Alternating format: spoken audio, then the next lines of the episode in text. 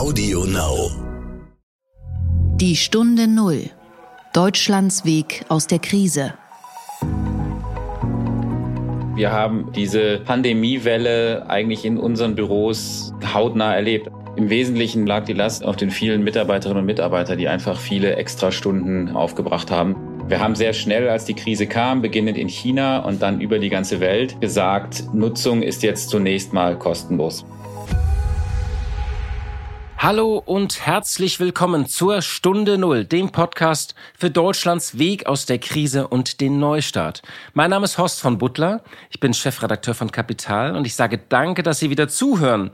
Ja, heute geht es weniger um eine Krise als um eine Erfolgsstory und zwar um Teamviewer. Das Göppinger Unternehmen war schon vor Corona eine der großen deutschen Tech-Hoffnungen und hat nun in der Krise einen regelrechten Boom erlebt und über diesen Boom und Ansturm habe ich mit dem CEO Oliver Steil gesprochen. Der Gedanke zum Tag. So, morgen soll das Shoppen richtig losgehen. Es ist der 1. Juli und die Mehrwertsteuer wird gesenkt. 20 Milliarden Euro lässt sich die Regierung das Ganze kosten, um die Mehrwertsteuer erstmal zu senken. Denn bisher wurde sie ja immer nur erhöht.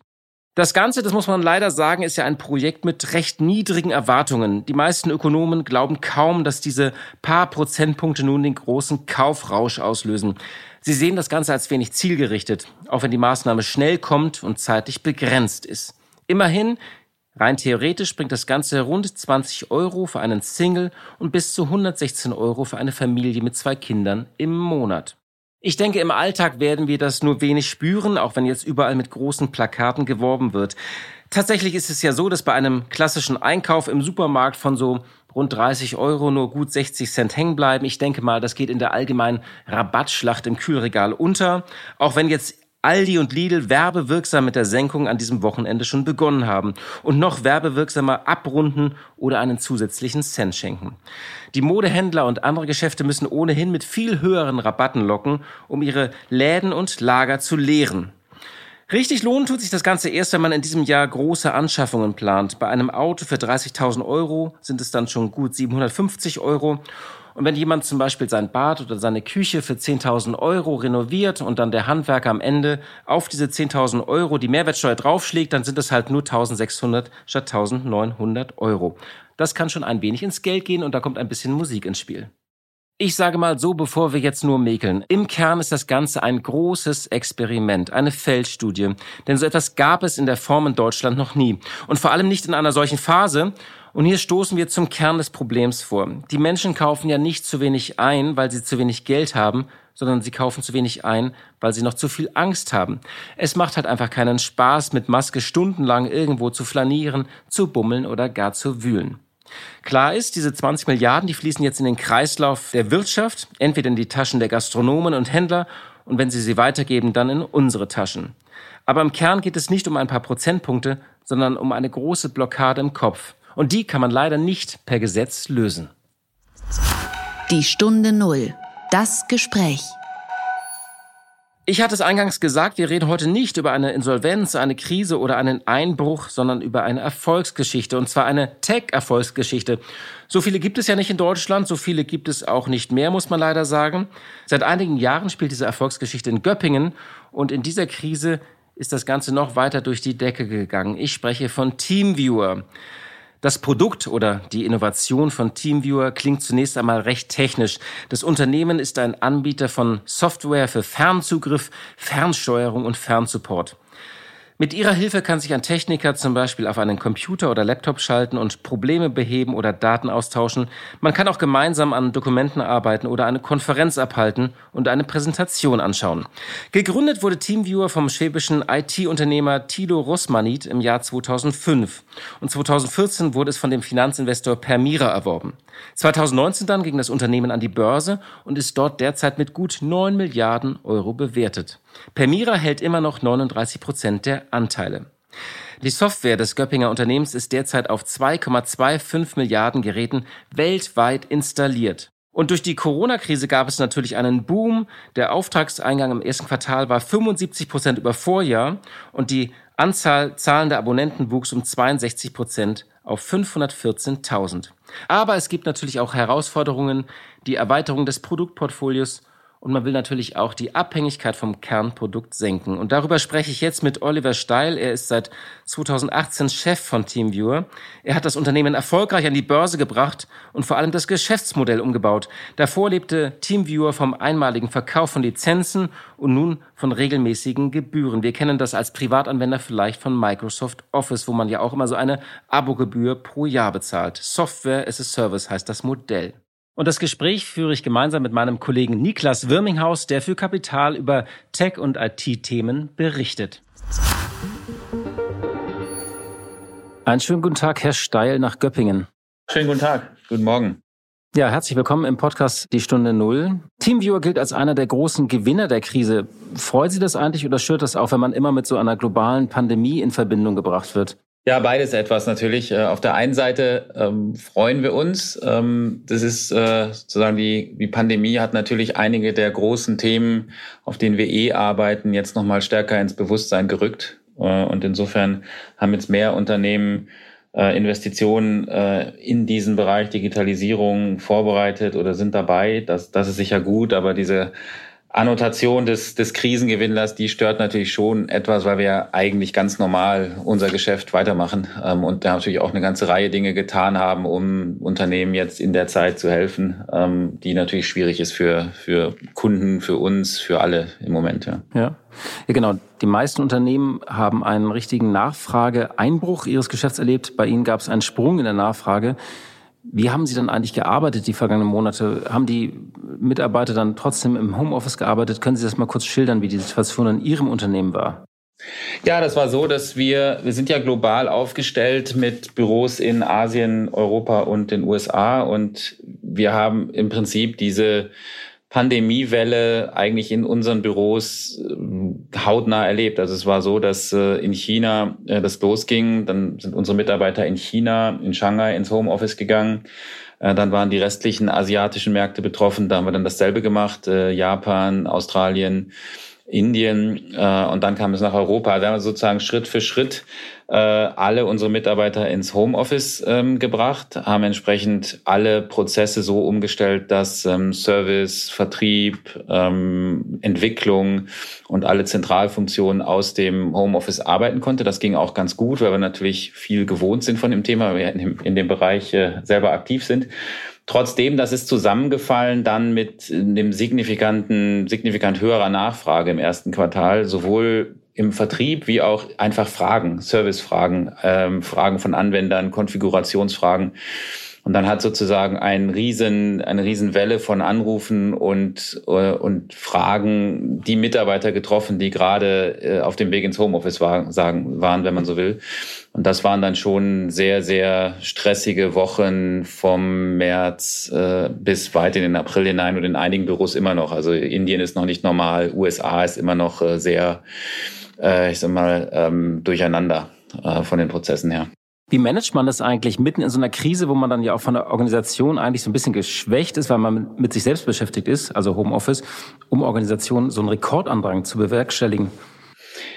Ja, es war schon sehr intensiv. Also ich glaube, die, die wie managt man das? Ich würde sagen, im, im Wesentlichen liegt die Last oder lag die Last äh, auf, auf den vielen Mitarbeiterinnen und Mitarbeitern, die einfach viele Extrastunden ähm, aufgebracht haben, sowohl äh, ich sag mal, vor dem eigentlichen Start am Morgen bis weit in den Abend hinein, am Wochenende, Sonderschichten. Wir haben tatsächlich einfach sehr viele Leute, äh, dauerhaft, äh, sehr dauerhaft arbeiten haben, ähm, inklusive natürlich uns selber, Management-Level, um alles zu organisieren. Wir haben sehr regelmäßig jeden Tag Videokonferenzen selber gemacht, ähm, um mit den einzelnen Teams in Kontakt zu bleiben. Also da braucht es viel extra Kommunikation, viel extra Organisation ähm, und einfach, ich mal sagen, unbändigen Einsatzwillen der Mitarbeiterinnen und Mitarbeiter. Und das, äh, das hat's ausgemacht am Ende.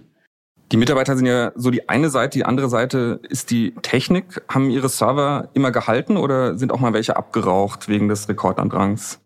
Nein, das, äh, das hat sehr, sehr gut funktioniert. Also wir haben, ähm, das muss man vielleicht kurz erklären, wie das bei uns geht. Wir haben, als die äh, Krise ausgebrochen ist, haben wir einen Schritt gemacht, den wir sehr wichtig fanden. Wir haben äh, sehr schnell kommuniziert, dass äh, jeder Nutzer unseres Produktes das Produkt weiterhin kostenlos nutzen kann, selbst wenn es äh, für kommerzielle Zwecke ist für eine Zeit lang. Also wir haben ja normalerweise eine sehr strikte Trennung.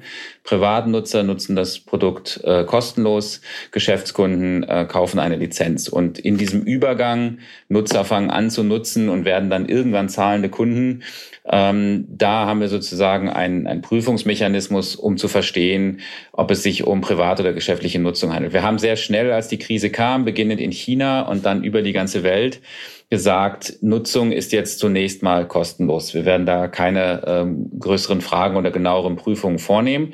Das wiederum hat die Nutzung auf unserem, äh, auf unserem Netz äh, sehr stark erhöht. Also in den äh, Regionen, die wir äh, entsprechend dann äh, so freigeschaltet zu haben, wenn man so will, waren es dann Faktor zwei, Faktor drei der Nutzung.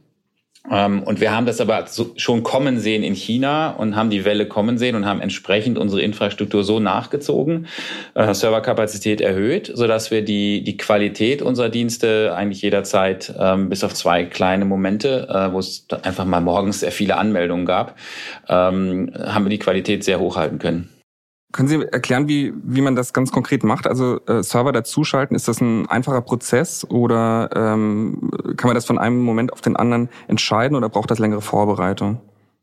Also wir haben ein äh, Netzwerk von, ich glaube jetzt äh, fast 1200, 1200 äh, Internet-Routern global verteilt, die sozusagen für uns reservierte Verbindungskapazität bereitstellen.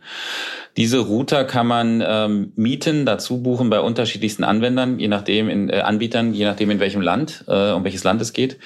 Und das kann man in der Tat relativ schnell tun. Ähm, und wir haben natürlich etablierte Beziehungen zu Anbietern in diesem Bereich, so dass wir dann anmelden konnten mit einigen Tagen Vorlauf oder ähm, dann auch etwas äh, mal zwei Wochen Vorlauf, dass wir mehr Kapazität benötigen.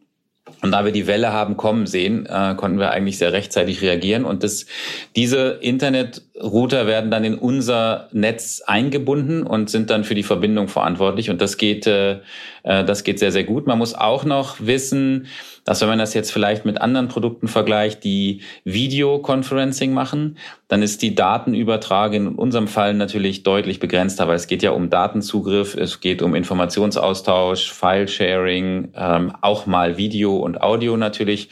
Aber im Mix äh, ist es von den Anforderungen deutlich weniger Bandbreite, als man jetzt für Video benötigt. Mhm. Äh, Sie haben gesagt, dass Sie ähm, die Programme, also oder Ihre Dienstleistung auch umsonst angeboten haben. Gab es denn auch Kunden, die um Zahlungsaufschübe geboten, äh, gebeten haben? Ja, das ist die andere Seite. Also für die zahlenden Kunden, die ich sag mal, in Zahlungsprobleme gelaufen sind, haben wir unseren, ähm, unseren Forderungsprozess komplett ausgesetzt. Ähm, auch das ähm, länderspezifisch äh, sozusagen der, der Pandemie folgend mit unterschiedlichen Ausprägungen, wie das natürlich ist zwischen den einzelnen Ländern. Aber ganz generell äh, haben wir in der, in der Hochzeit ähm, eigentlich diesen äh, weitgehend Forderungsaufschub äh, ähm, äh, angeboten. Äh, außer es ging jetzt um Großunternehmen, sozusagen die die Begründung jetzt für uns nicht sehr glaubwürdig aussah, aber ansonsten sind wir da sehr, sehr kulant gewesen. Mhm. Ähm, was da so an zusätzlicher Nachfrage kam, können Sie dir mal so ein paar Zahlen nennen? Waren das Bestandskunden, die aufgerüstet haben oder waren das neue Kunden? Können Sie mal so ein bisschen Zahlen der letzten äh, Monate äh, geben? Ja, ähm, gibt ganz unterschiedliche Effekte. Also es ist, äh, ähm, wenn man jetzt die die eine Zahl ist die einfach die deutlich höhere Nutzung. Das, wenn man jetzt anschaut, wie viele Verbindungen in unserem Netz stattgefunden haben zur Peakzeit, dann war das teilweise Faktor zwei, Faktor drei von dem, was wir normalerweise sehen. Und zwar äh, tatsächlich während der Arbeitszeiten, also der Working Hours in dem entsprechenden Land. Also ganz klar in Verbindung mit Unternehmen und Nutzern, die sozusagen irgendwo aus der Ferne irgendwas tun mussten. Also das ist sozusagen die mengenmäßige, äh, das mengenmäßige Wachstum, was wir an Verbindung gesehen haben. Was wir dann gesehen haben, ist äh, im ersten Quartal, das haben wir ja auch äh, kommuniziert, ähm, eine deutlichen, deutliche Nachfrage nach unseren Lizenzen. Ich komme gleich darauf, welche, welche Kunden das dann sind.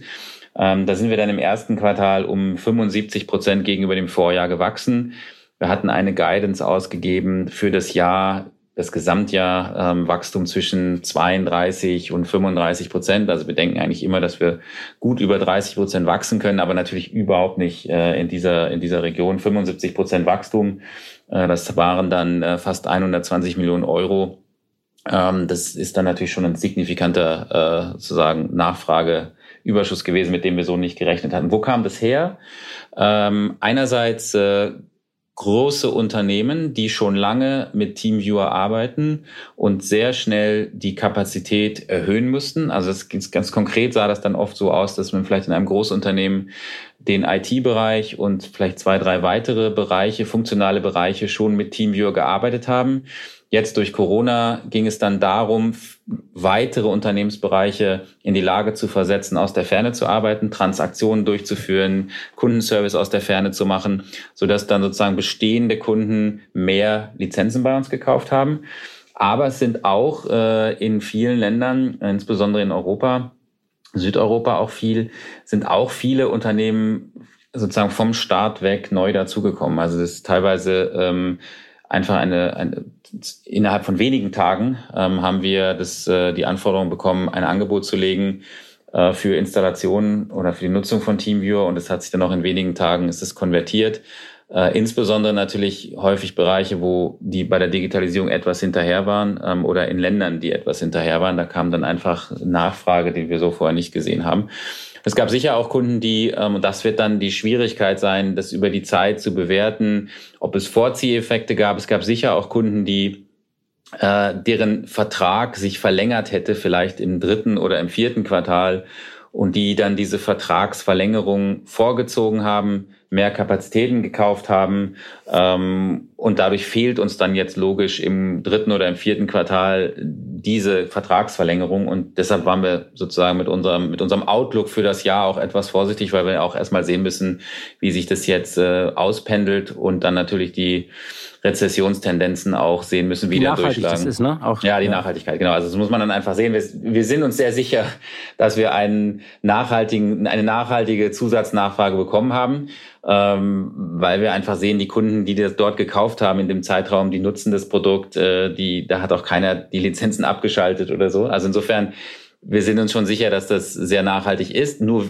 wie viel davon jetzt nachhaltig ist oder wie viel ein Vorzieheffekt war, das wird man erst über die nächsten zwei Quartale sehen. Sie haben über Ihr Angebot ja einen recht guten Einblick. Was glauben Sie, stellt die Wirtschaft gerade massiv auf Remote-Arbeit um und vor allem wird das bleiben? Also wie nachhaltig ist dieser Effekt?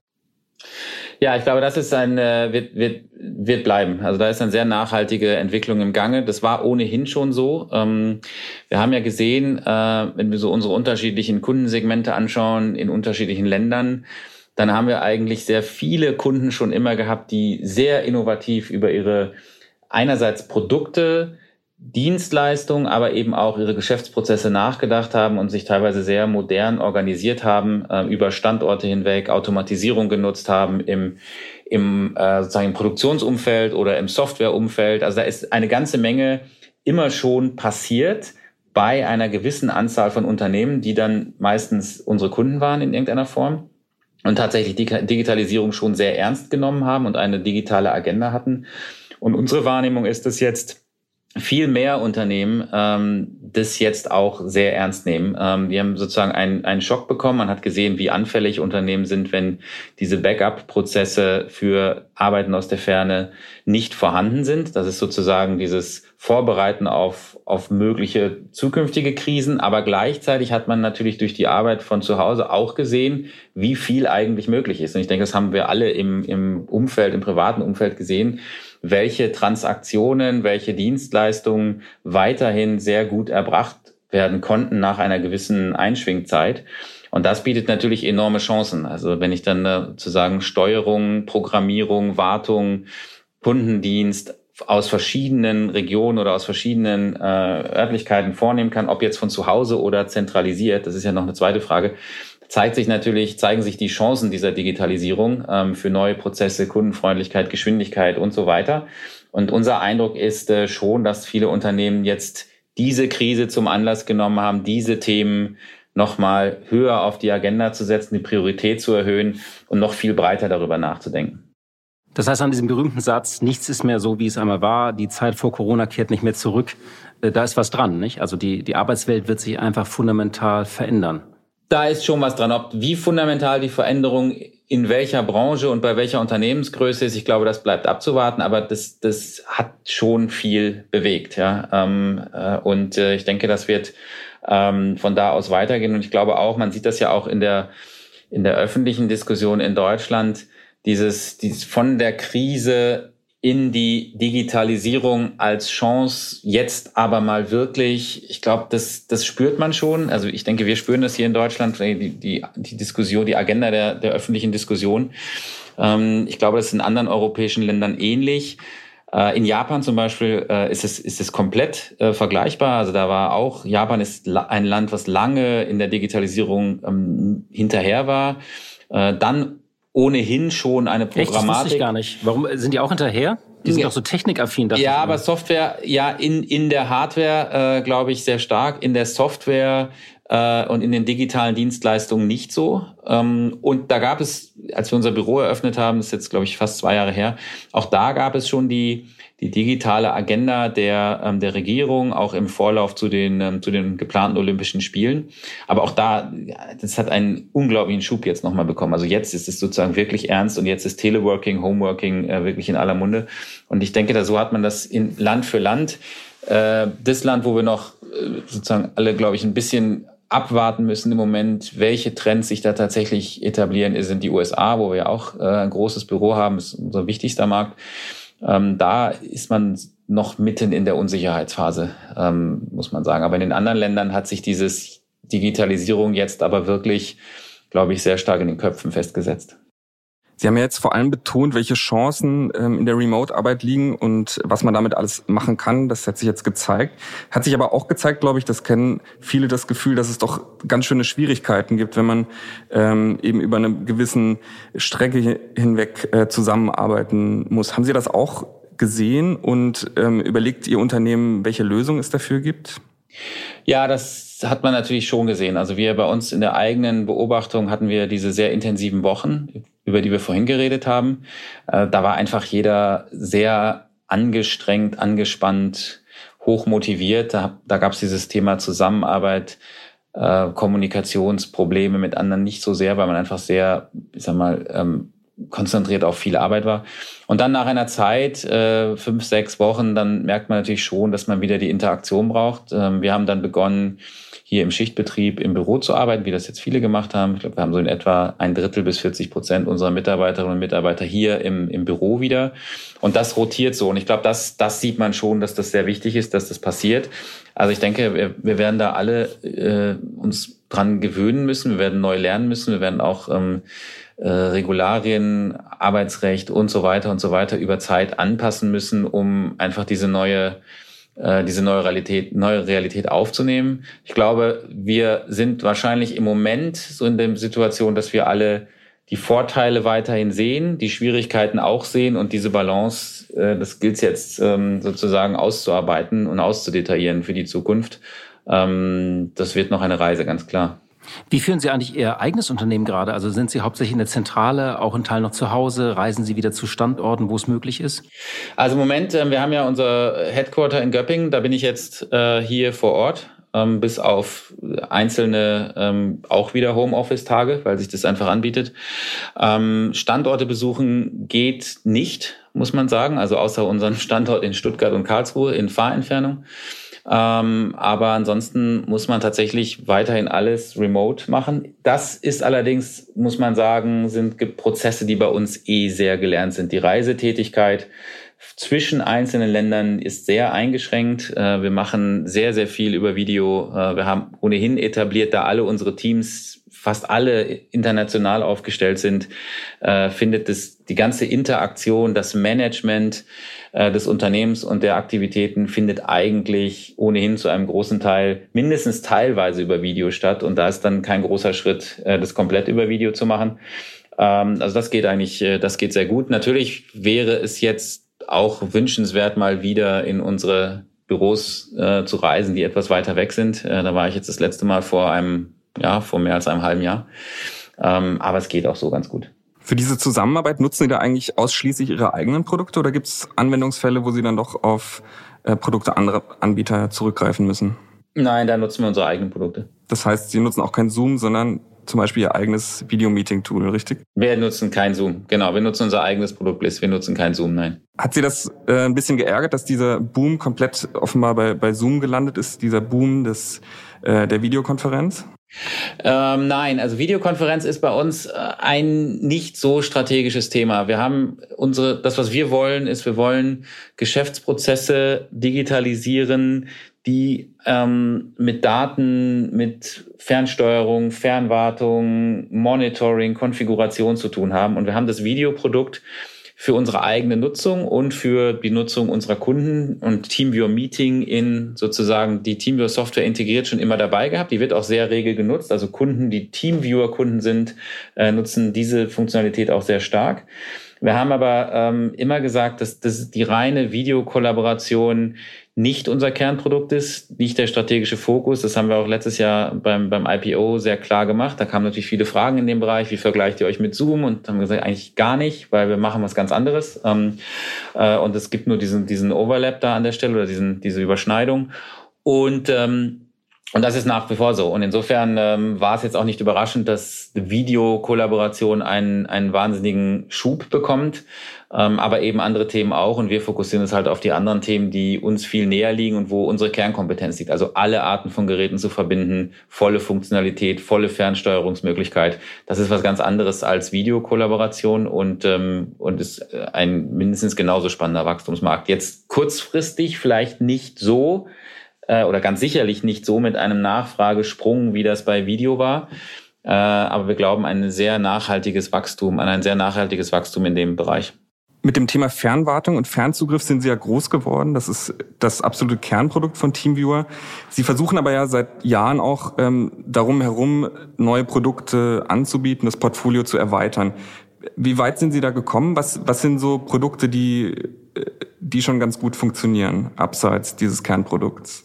Ja, man muss, äh, das Kernprodukt ist ja, also das Interessante an TeamViewer ist ja, dass man mit dem Kernprodukt die volle Verbindung der einzelnen Geräte hat. Das heißt, die, die Stichworte, die Sie genannt haben, Fernzugriff, Fernwartung, das können Sie alles damit machen. Sie können aber auch mit dem TeamViewer-Produkt die Fernsteuerung machen. Ähm, und wo sich das, das entwickelt sich sehr stark weiter dahingehend, dass Sie halt zehn, vor zehn Jahren ein, zwei Computer miteinander verbunden haben äh, und auf jeder Seite saß vielleicht auch noch ein Mensch und ein Mensch hat dem anderen Menschen geholfen im, im IT-Support-Fall.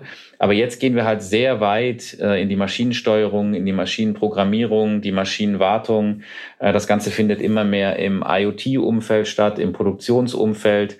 Wir haben gleichzeitig äh, ein Produkt gebaut, was es erlaubt, ganze IT-Infrastrukturen aus der Ferne zu managen. Also wenn Sie sozusagen eine, eine Ladenkette haben und in jedem Ihrer Läden ist IT, und zwar IT vom, vom Kassensystem über einen normalen PC, einen Drucker bis hin zu diesen kleinen ähm, Kreditkarten, Lesegeräten, dann können Sie alle diese Geräte über TeamViewer aus der Ferne ansteuern und können sozusagen die, die Anzahl der Male, wo ein Techniker mal dahin fahren muss, die kann man drastisch reduzieren. Das ist ein großes Wachstumsfeld für uns. Wir nennen das äh, Remote Management im weitesten Sinne.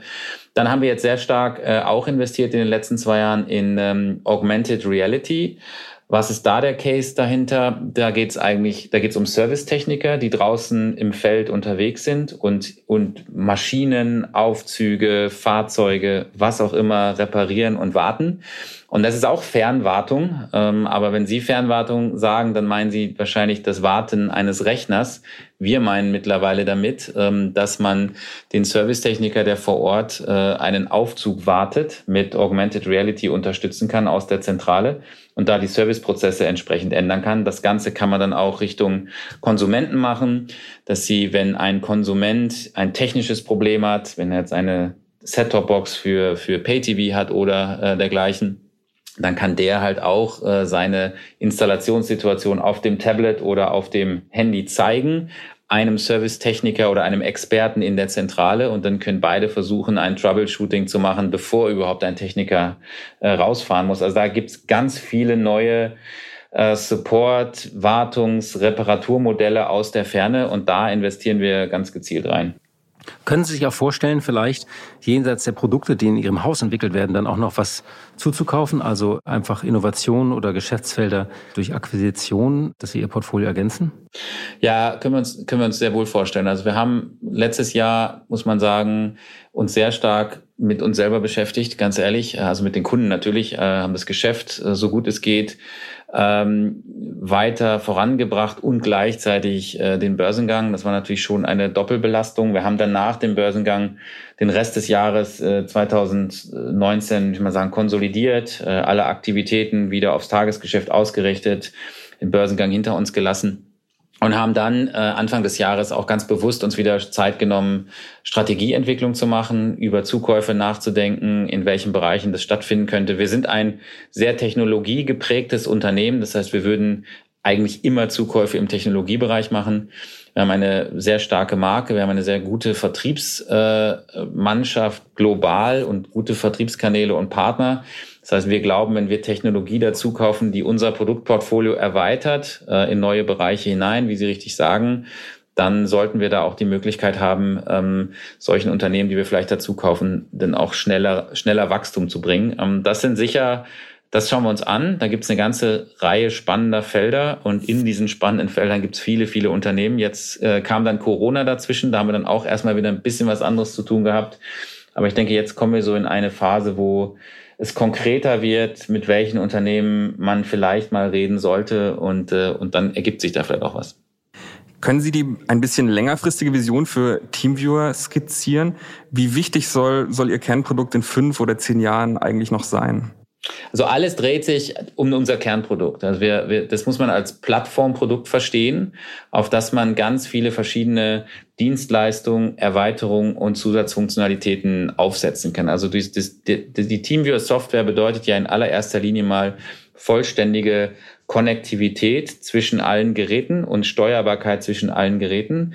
Und dann kann man natürlich Geschäftsprozess für Geschäftsprozess, Branche für Branche Module aufsetzen, äh, die besseres Arbeiten aus der Ferne ermöglichen. Ein paar Beispiele habe ich vorhin schon genannt, aber da kann man dann jetzt auch in andere äh, Branchen hineingehen. Wir machen sehr viel mit Medizintechnikunternehmen und da kann man dann entsprechend tiefer gehen. Wir machen viel mit Produktionsunternehmen, wir machen viel mit ähm, äh, Automobilherstellern. Also und jedes Mal, wenn wir dann sozusagen unsere Plattform anpassen und erweitern, um in diese Branchenlösung zu gehen, dann ergeben sich wieder eine Vielzahl von neuen Möglichkeiten und eine Vielzahl von neuen Anforderungen, die Kunden uns auch bringen. Und insofern ist die richtige äh, Sicht aus unserer, aus unserer Sicht, es gibt die Plattform, die wird immer sehr wichtig sein, die erlaubt den Zugang zu dieser Konnektivität und darauf aufbauend Lösungsmodule. Und da werden wir mehr und mehr dazu fügen. Ja, Herr Stein, meine letzte Frage. Soll TeamViewer vielleicht sogar das neue SAP werden? Vielleicht auch mit so einem Verbund mit einem DAX-Aufstieg? Da wird ja auch gerade ein bisschen Platz frei. Also ich glaube, dass was wichtig für uns ist, dass wir technologisch geprägt die sozusagen Digitalisierung vorantreiben. Ich glaube, das ist der Schlüssel für uns langfristig zum Erfolg. Und ähm, da haben wir halt sehr viel mit, mit Industrie zu tun, mit Prozessen zu tun. Äh, und da sind wir natürlich hier in Europa sehr, sehr gut aufgestellt. Ähm, äh, auch gerade in Deutschland als Headquarter sehr gut. Ich denke, wir werden schauen, dass wir in Europa über Partnerschaften und vielleicht Zukäufe uns da tatsächlich in einen europäischen Tech, äh, größeren europäischen Tech-Spieler weiterentwickeln. Ähm, USA haben wir weiterhin zusätzlich ein starkes Standbein. Also von da werden wir uns weiterentwickeln. Wir haben einen klaren Fokus, in welchen Bereichen das sein wird. Der Markt ist sehr groß. So, da muss man dann die richtigen Dinge tun, äh, für die Kunden da sein, die richtigen Lösungen entwickeln und dann, dann sehen wir halt, was da rauskommt. Ja.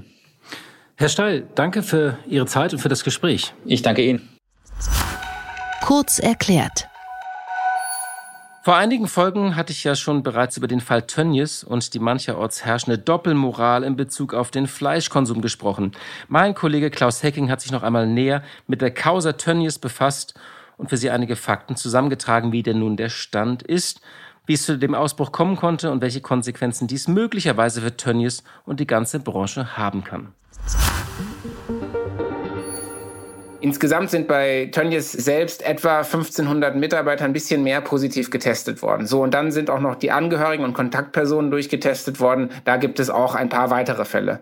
Und zudem gibt es im Kreis Gütersloh mittlerweile gut 100 Fälle in den letzten sieben Tagen von Menschen, die keinen direkten Kontakt zu Tönnies Mitarbeitern hatten. Das deutet darauf hin, dass der Ausbruch möglicherweise aus dem Kreis der Tönnies Mitarbeiter ein bisschen auch auf die allgemeine Bevölkerung übergesprungen ist, aber nur in einem relativ geringen Maße. Und was noch ganz positiv dazu kommt, ist, diejenigen, die positiv getestet wurden, sind oft asymptomatisch. Da gibt es kaum schwere Erkrankungen, da gibt es kaum Menschen, die ins Krankenhaus müssen. Im Moment würde ich sagen, sieht es noch nicht so aus, als wäre dieser Ausbruch außer Kontrolle geraten. Aber man kann auch noch nicht sagen, dass dieser Ausbruch jetzt unter Kontrolle ist. Also da müssen wir noch abwarten. Mehrere Politiker, unter anderem SPD-Arbeitsminister Hubertus Heil, haben ja schon angekündigt, Tönnies solle jetzt für die Schäden haften, die er angerichtet habe. Aber das ist aus mehreren Punkten meiner Meinung nach fraglich. Erstens stellt sich die Frage, wie genau sind manche Schäden bezifferbar. Zum Beispiel, wenn Kitas oder Schulen geschlossen sind ähm, oder Freizeitaktivitäten in geschlossenen Räumen außerhalb des Haushalts jetzt verboten sind, wie bewertet man das monetär? Wie hoch sind die Schäden, die da verursacht wurde? Und zweitens, und das ist noch viel wichtiger, müsste Clemens Tönnies oder dem Konzern ein konkretes Fehlverhalten nachgewiesen werden. Nun kursieren im Netz Videos aus der Tönnies-Kantine, wo definitiv nicht genug Abstand eingehalten wurde. Allerdings sind diese Aufnahmen schon etwa drei Monate alt. Klar ist, es wird viel mehr Corona-Tests geben als zuvor. Nordrhein-Westfalen hat jetzt vorgeschrieben, dass es zweimal pro Woche ähm, alle Mitarbeiter durchgetestet werden sollen. Und es könnte möglicherweise auch sein, dass es in anderen Bundesländern jetzt auch passiert. Auf der anderen Seite wirft natürlich Corona ein Licht auf diese Strukturen in der Branche, auf diese Werkverträge, mit denen deutsches Arbeitsrecht letztlich umgangen wird, auf die Unterkünfte, wo sehr viele Menschen auf sehr engem Raum beieinander liegen, auf die Arbeitsbedingungen, auf die Umgehung des Mindestlohns, die es in, in manchen ähm, Betrieben gibt, auf unbezahlte Überstunden, auf Tricksereien bei der Arbeitszeit und so weiter. Und die Konzerne haben gerne die Verantwortung für das alles auf diese Subunternehmer abgewälzt und sie wollten es am liebsten gar nicht so genau wissen. Aber jetzt geraten sie sie unter massivem öffentlichen Druck und da können sie nicht mehr drüber hinwegsehen. Viele haben jetzt gelobt, die Werkverträge abzuschaffen. Die Politik will die Werkverträge auch ähm, ab dem nächsten Jahr verbieten. Aber es stellt sich natürlich die Frage, was kommt danach? Denn die Margen sind extrem gering bei den Schlachthöfen. Für so ein ganzes Schwein, also für die Betäubung, für die Schlachtung des Schweins, für die Zerlegung, für die Verpackung, da bleibt den Schlachthöfen vielleicht eine Marge von fünf oder sechs Euro pro Schwein. Mehr gibt der Markt nicht her. Ich glaube, letztlich wird sich eigentlich nur dann etwas grundlegend verändern, wenn wir Verbraucher bereit sind, mehr zu bezahlen für unser Fleisch, dass es nicht eben so weitergeht mit einem Kilo Hackfleisch für 4,44 Euro. Ja, liebe Hörerinnen und liebe Hörer, das war's für heute. Ich danke, dass Sie uns zugehört haben und wir hören uns hoffentlich am Freitag wieder und ich wünsche Ihnen noch eine schöne Woche. Die Stunde Null. Deutschlands Weg aus der Krise. Dieser Podcast ist Teil der Initiative Gemeinsam gegen Corona.